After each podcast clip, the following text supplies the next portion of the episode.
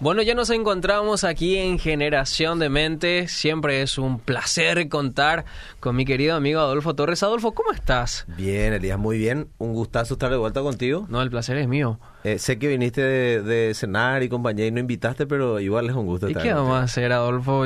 ¿Cuántas veces al aire ya, ya hice el pecheo de la pizza? Que, bueno, tuve que... Eh, eso para que, para que coste a la audiencia. Él pechea, pero él cena y no convida.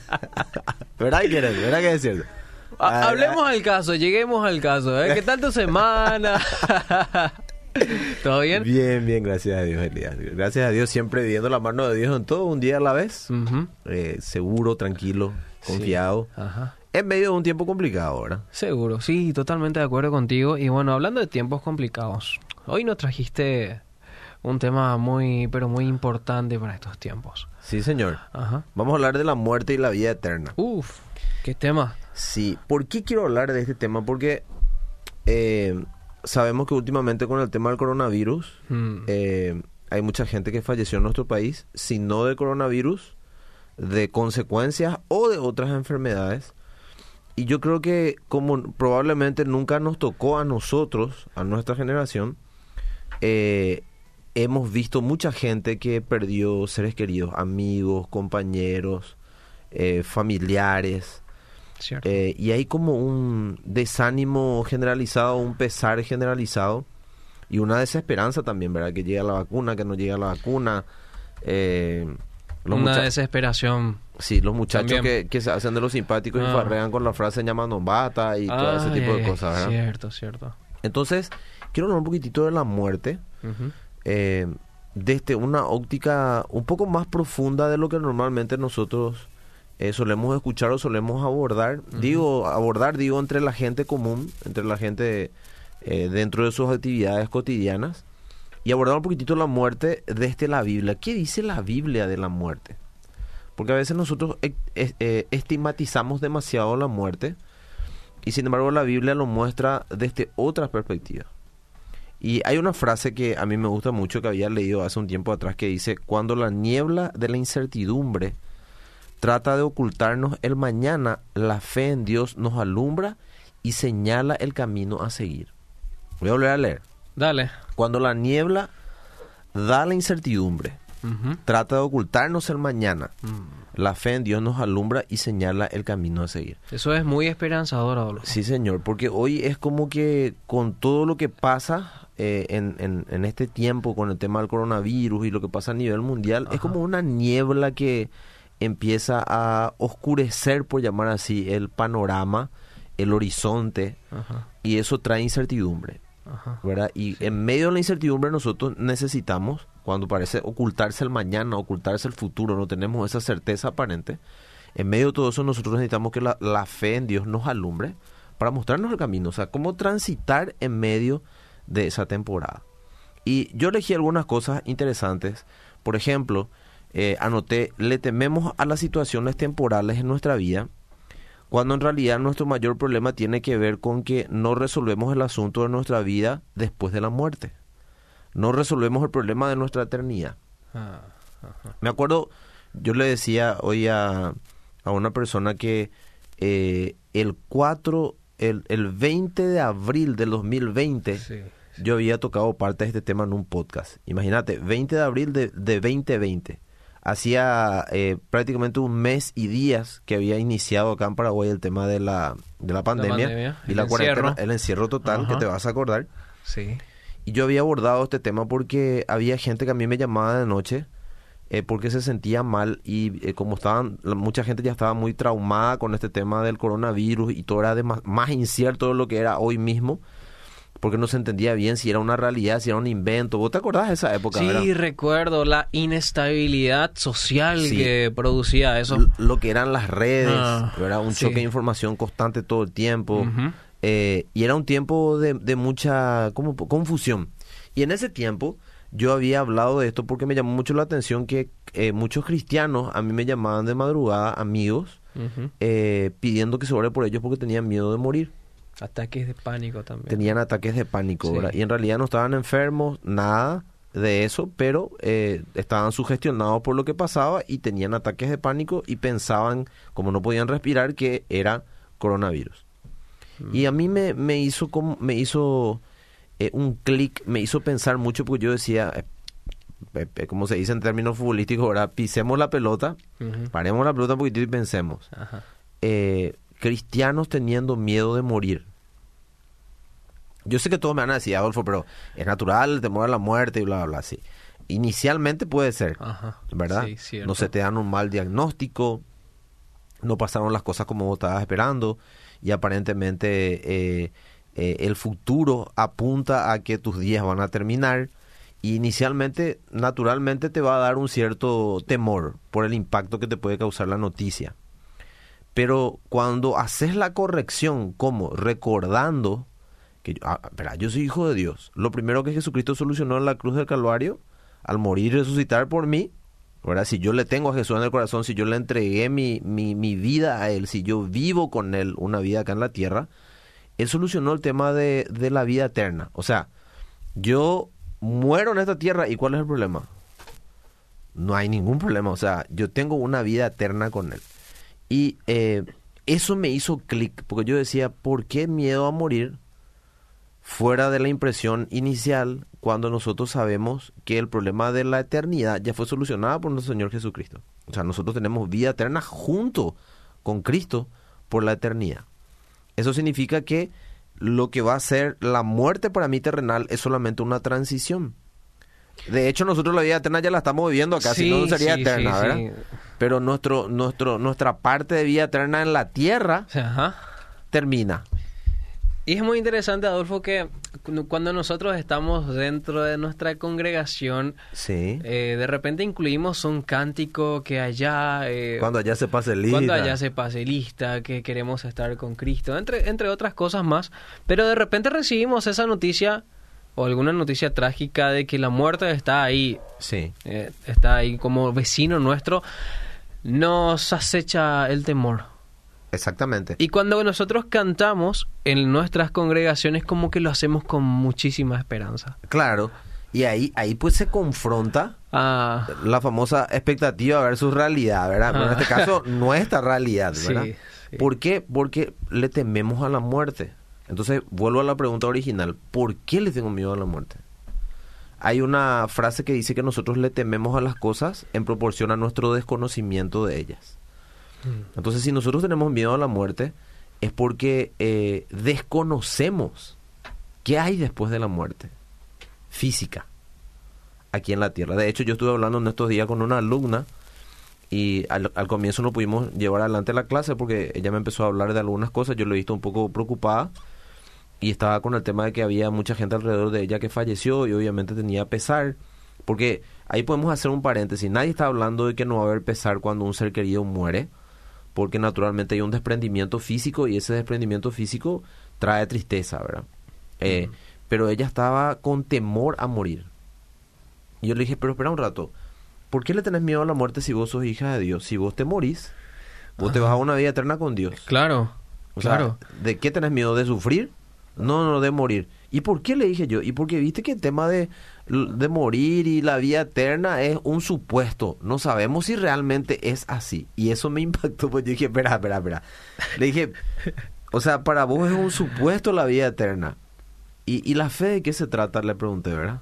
¿La fe se trata de supuestos o se trata de una convicción?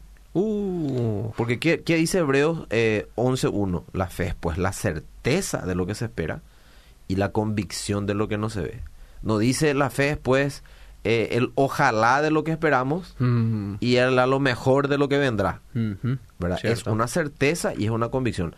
No es una imaginación. Esa certeza y esa convicción viene de las propias palabras de nuestro Señor Jesucristo. Su enseñanza para nosotros. Y no solamente su enseñanza para nosotros, sino Él fue el primogénito de los que resucitaron de la muerte. De la muerte física.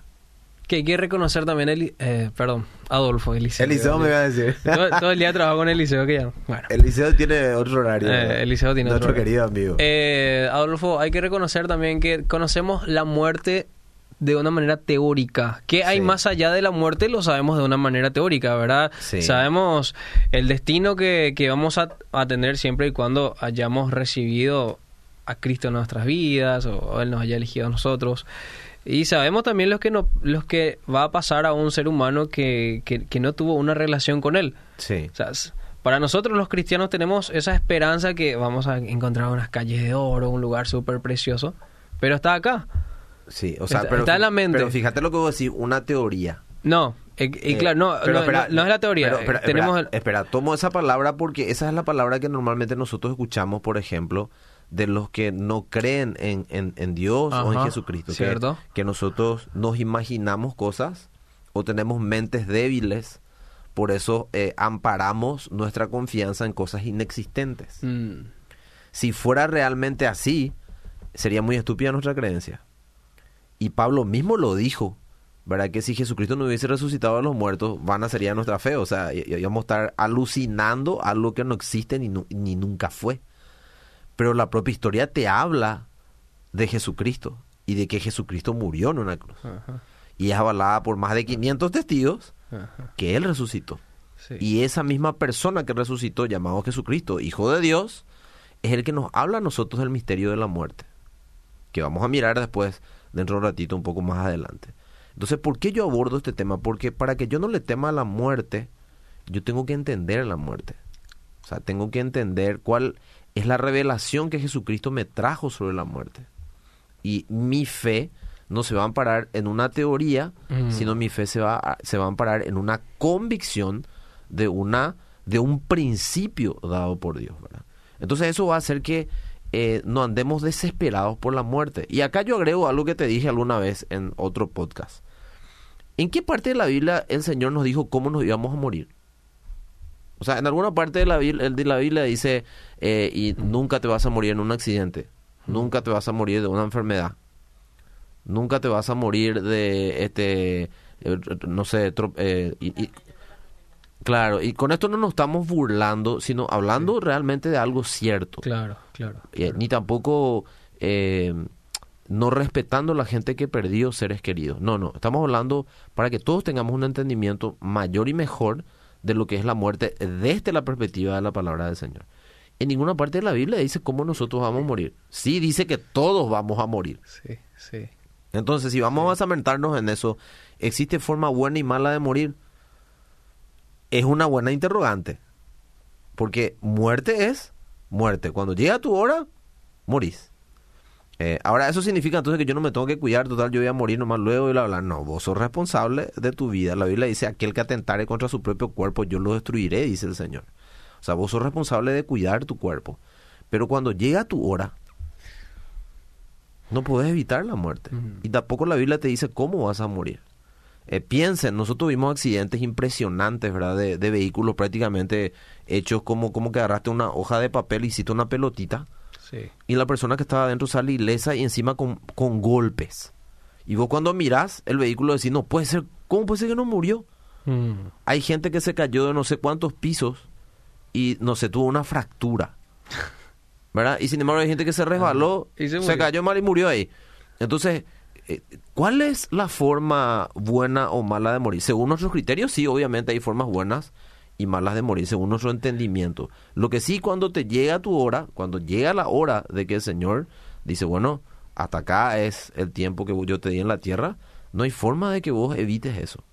Entonces, nosotros a veces mistificamos mucho la muerte, pero la muerte es un trámite mm. por el cual todos vamos a tener que pasar. Ahora, yo tengo que cerciorarme de hacer lo que el Señor me enseña antes de la muerte, para que después de la muerte física yo tenga vida eterna en el lugar correcto, en el lugar donde realmente voy a tener vida eterna eh, para disfrutarla.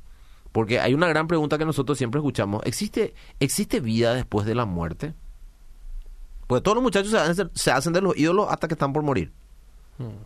Ahí no hay tu tía. No, y no hay. Ya, todos somos ídolos y todos somos machitos Eh, ah, sí, cierto. hasta antes del momento de morir. Porque cuando estamos ahí, nos estamos yendo y somos conscientes que nos estamos yendo, ahí terminó la valentía de los muchachos. ¿Y por qué eso es? Porque tienen desconocimiento de lo que viene. Le da miedo eso que desconoce. No sabe lo que hay del otro lado.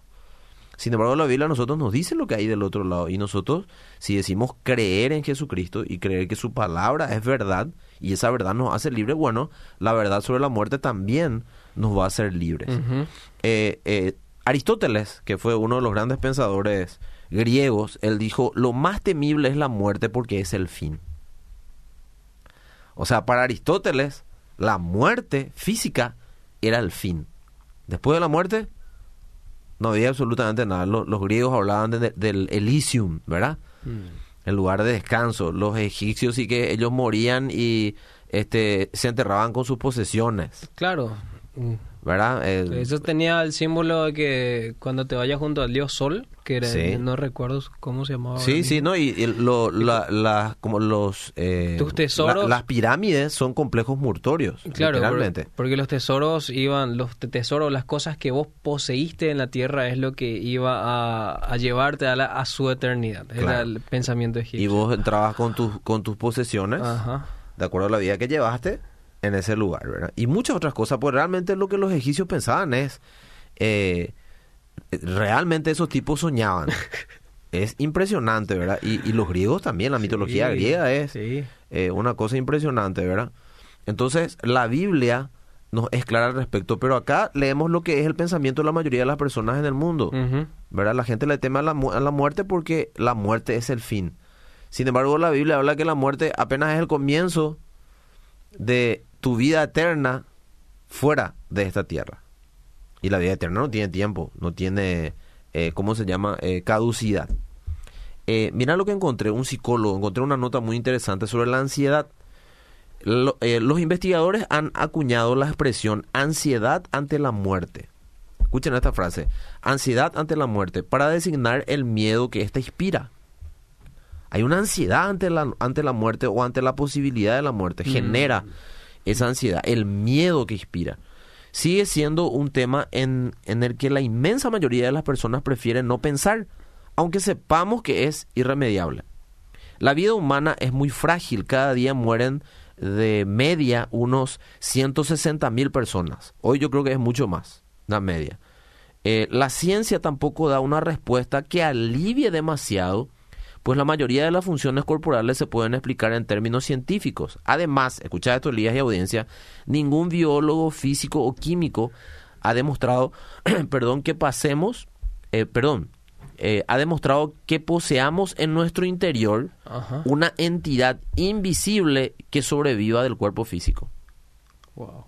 O sea, la ciencia no puede demostrar que, no sé, yo muero y que hay una entidad, como dice acá, invisible que sobreviva.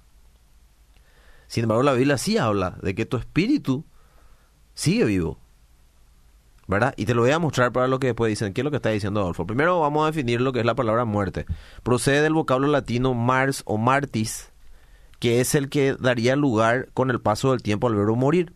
La muerte es el término de la vida a causa de la imposibilidad orgánica, esto dice la ciencia, de sostener el proceso eh, homeostático. Se trata del final del organismo vivo que se había creado a partir de un nacimiento. Eso dice la ciencia. ¿Verdad? Que termina ahí tu vida.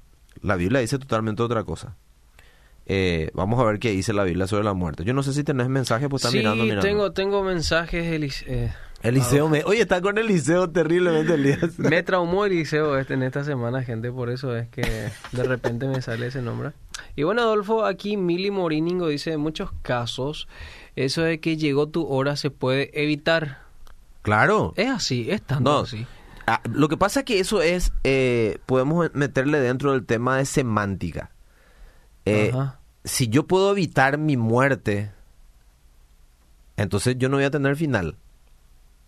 Sí, Mm. en cosas lógicas. Obviamente, vas a cruzar la calle y viene un trasgranado, no te vas a poner enfrente porque no llegó todavía tu hora. ¿verdad? Claro, claro, Eh, Eso, claro. eso se entiende. No sé, eh, viene un, un cambio brusco de clima, ¿verdad? Y hace mucho frío y vos salís con un shortcito y sin remera eh, y estás así en la calle. Bueno, obviamente hay una responsabilidad nosotros. Por eso yo decía que la Biblia misma te dice, ¿verdad? Que vos sos responsable de cuidar tu cuerpo. Sí. Pero cuando llega tu hora, Ajá. vos te puedes cuidar todo lo que quieras, pero vas a morir. Acá hay un mensaje. ¿Verdad? Y, y agrego algo ahí. Con eso, por ejemplo, porque no va a faltar el que aquí quiere decir que yo en el, coronavirus me tengo que cuidar. Claro que sí, yo tengo que cuidar. Pero si te vas a morir, te vas a morir. Yo conozco gente que se cuidó como nadie y por favor síganse cuidando. Y fueron los primeros en contagiarse y en muchos casos murieron. ¿Y qué pasó? No, no cuidó su cuerpo. Claro que cuidó. claro. Pero llegó su hora. Pero sí, respondiendo a lo que dice, claro, hay ocasiones en las que yo soy responsable de cuidar, no, no jugar con la muerte, ¿verdad? No, yo, yo, eh, no llevo mi hora, entonces me tiro a un edificio de 50 pisos. No, obviamente no. Me tiro de un avión sin paracaídas, o sea, claro, obviamente te vas a morir. Ahí estás tentando a Dios mismo, ¿verdad? Ajá. ¿Algo ibas a leer más? Sí, Pedro Bernal dice, cuidado con esa frase de te llega la hora. Sí. Eso es predestinación, el cual es contraria a la Biblia. Ahí- está. Vieron, Es- ese pues es el tema. A veces nosotros tomamos absolutamente la frase como Ajá. si fuera que eso se insinúa. Mm. La Biblia lo voy a decir de esta manera y lo voy a leer ya porque yo sabía que íbamos a llegar a esto. Eh, por eso no, no estamos hablando de teología de nada, estamos pensando. Si vamos a hablar de teología, vamos a tomar un curso de teología y vamos a hablar exclusivamente teología sobre la muerte. ¿verdad? Permíteme leerte Pero, unos eh, pero, mensajes más eh, antes sí, de... te- te- pero solamente respondiendo a eso porque si no me voy a olvidar. Eh, fíjate esto. Santiago capítulo 4, versículo 14, Mm. dice acá en, en la versión de la Reina Valera, eh, cuando no sabéis lo que será mañana, ¿por qué?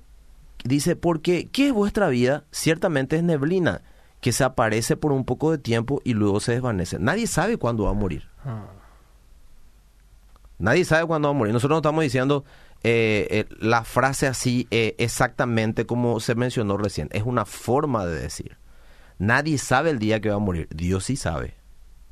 Porque dice que la muerte va a venir como un ladrón en la noche. Entonces Dios no sabe el día que nosotros vamos a morir.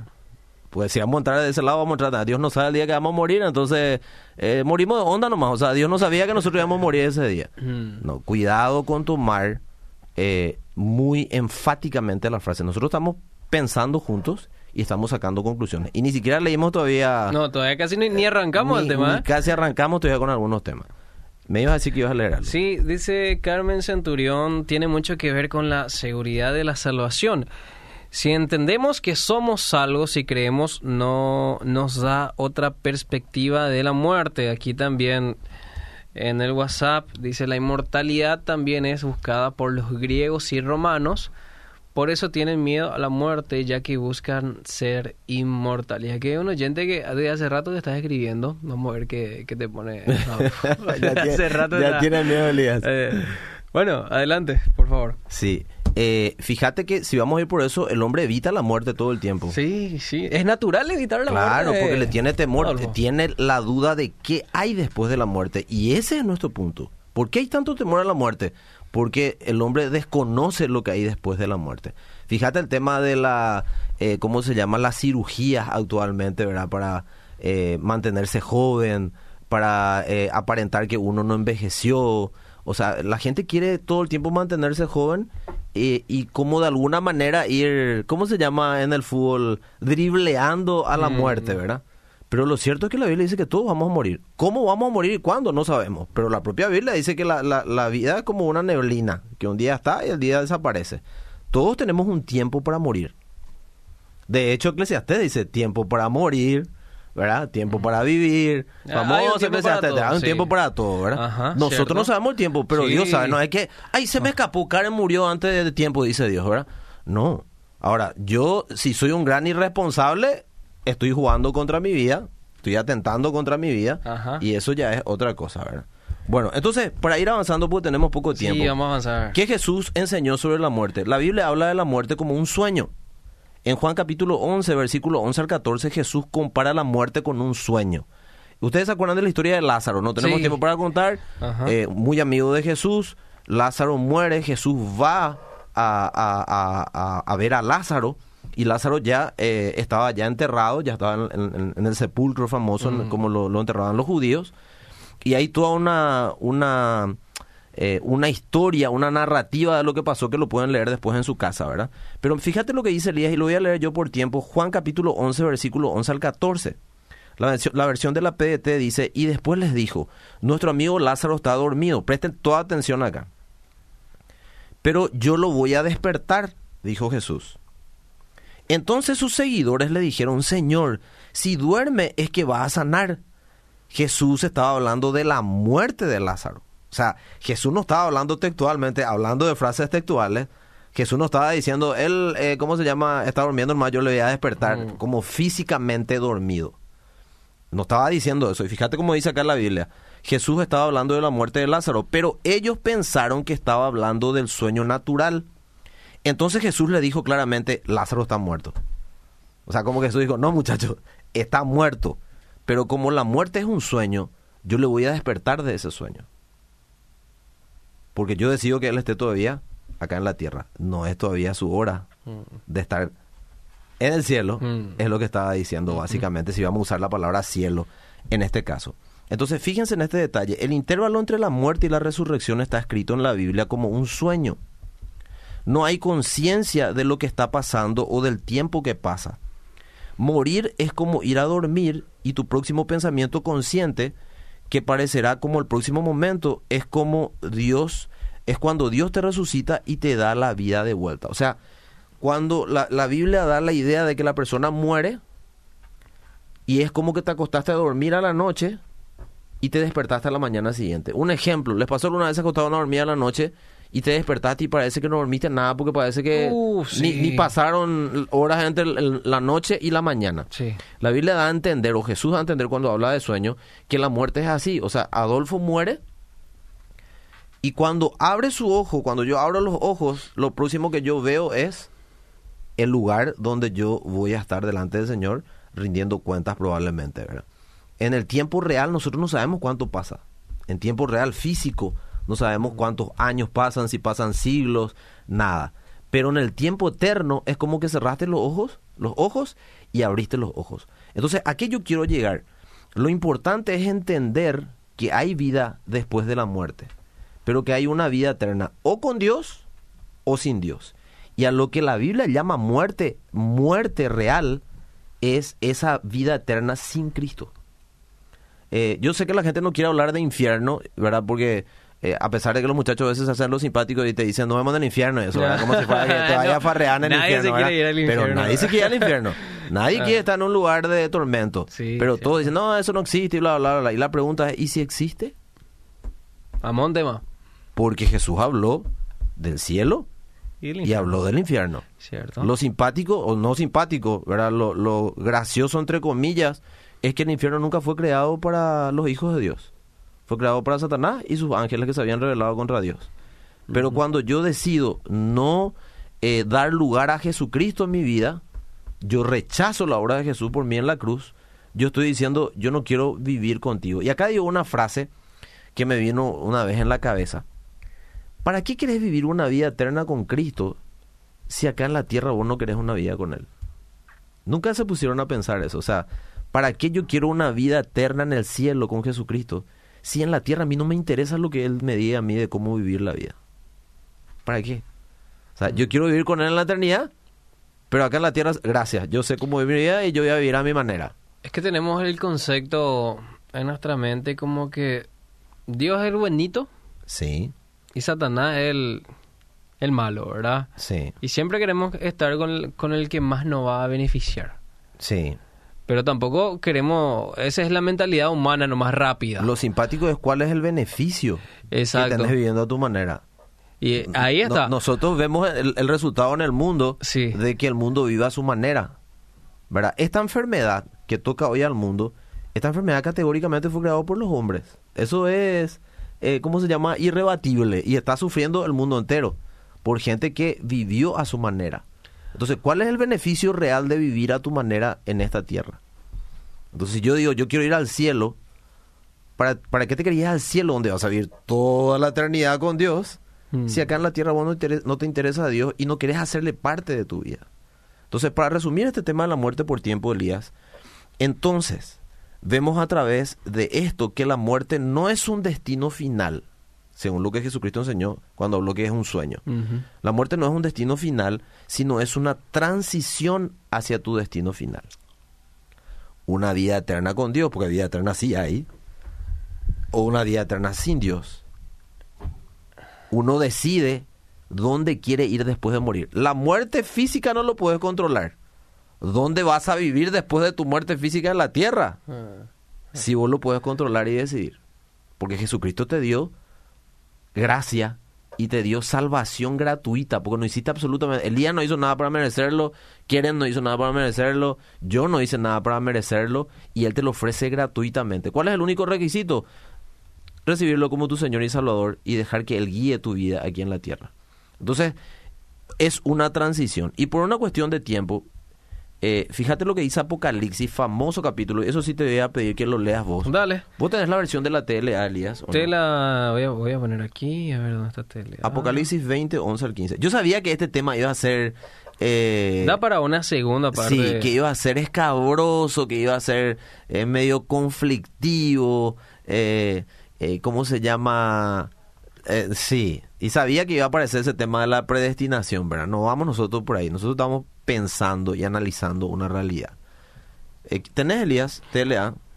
Ya, ya, ya, ya. Minutos poneme porque está en versión inglesa que mi, Ay. mi Biblia. Versión en inglés tiene Elías. El tipo es un británico. no, me falta todavía aprender el idioma. eh. Se Bueno, configura lo- lo voy a leer yo. Decime, decime, Apocalipsis. 20, 11 al 15. Apocalipsis 20, 11 al 15. 11 al 15. ¿Qué dice? Entonces vi un gran trono blanco y el que estaba sentado en él, y en su presencia desaparecieron la tierra y el cielo y nadie volvió a verlos. El 12. Y vi que todos los que habían muerto... Perdón. Ok. todos los que habían muerto. ¿Muerto qué? Físicamente. ¿Quién está hablando de esto? Juan, que tiene una visión que Dios le da, el apóstol Juan, Ajá. y él está hablando de lo que él ve eh, en el tiempo postrero delante de la presencia del Señor. ¿Y qué dice después ahí? Estaban de pie delante del trono y fueron abiertos los libros donde estaba escrito todo lo que cada uno hizo. También se abrió el cielo donde están perdón, también se abrió el libro donde están escritos los nombres de todos los que vivirán con Dios para siempre. Los muertos fueron juzgados de acuerdo con lo que habían hecho y con lo que eh, decían los libros. Los que murieron en el mar se presentaron delante de Dios para que Él los juzgara, y lo mismo hicieron los que estaban en el reino de la muerte. Todos los muertos fueron juzgados de acuerdo con lo que habían hecho. El 14. Luego. Luego, la muerte y el reino de la muerte fueron lanzados al lago de fuego. Los que caen en ese lago quedan separados de Dios para siempre. Y allí fueron arrojados todos los que no tenían sus nombres escritos en el libro de la vida eterna. ¿Puede ser más claro? No, está- Habla de dos libros. Ajá. El libro, ¿verdad? Donde están inscritos los que le entregaron el corazón a Jesucristo y le dieron lugar en su vida acá en la tierra, ¿verdad? Y un libro donde están escritas todas tus acciones y mis acciones. Cómo yo me conduje aquí en la tierra, cómo yo viví en la tierra. Y fíjate que habla de los que van a vivir eternamente con Dios y de los que van a vivir eternamente separados de separados de Dios. Entonces, lo que te tiene que preocupar realmente si vas a hablar de muerte es la muerte eterna. No la muerte física. Acá lo que te tiene que preocupar en serio, no es morir físicamente porque todos vamos a morir. Lo que te tiene que preocupar en serio es la muerte eterna. Eso sí está en juego y eso lo definís acá en la tierra mientras estás vivo. Eh, entonces, con esto yo no estoy diciendo, no, cuidemos, no se ponga más boca acá, uno haga lo que se le antoja, acá el tema es la vida eterna, no es tu cuerpo físico. No, no, no, no, no. Obvio que tenemos que nosotros cuidarnos. Pero acá lo que realmente te tiene que preocupar antes de darte miedo a la muerte física es tu muerte eterna o vida eterna con Cristo. Porque vas a tener vida eterna. Vida eterna para sufrir eternamente o vida eterna para disfrutar con el Señor. Lamentablemente estos temas no se quieren hablar tanto así, ¿verdad? Es que es muy chocante. Claro, Más en estos tiempos. Sí, señor. Y como tenemos que terminar, Elías, voy Sí. a terminar con esto. Juan capítulo 3, versículo 16 al 20. y Filipenses capítulo 1, 21. Hay mucho más para hablar, pero no tenemos tiempo, ¿verdad? Eh, Juan 3, 16 al 20 dice en la versión de la NTV, pues Dios amó tanto al mundo que dio a su único Hijo para que todo el que crea en Él no se pierda, sino que tenga vida eterna.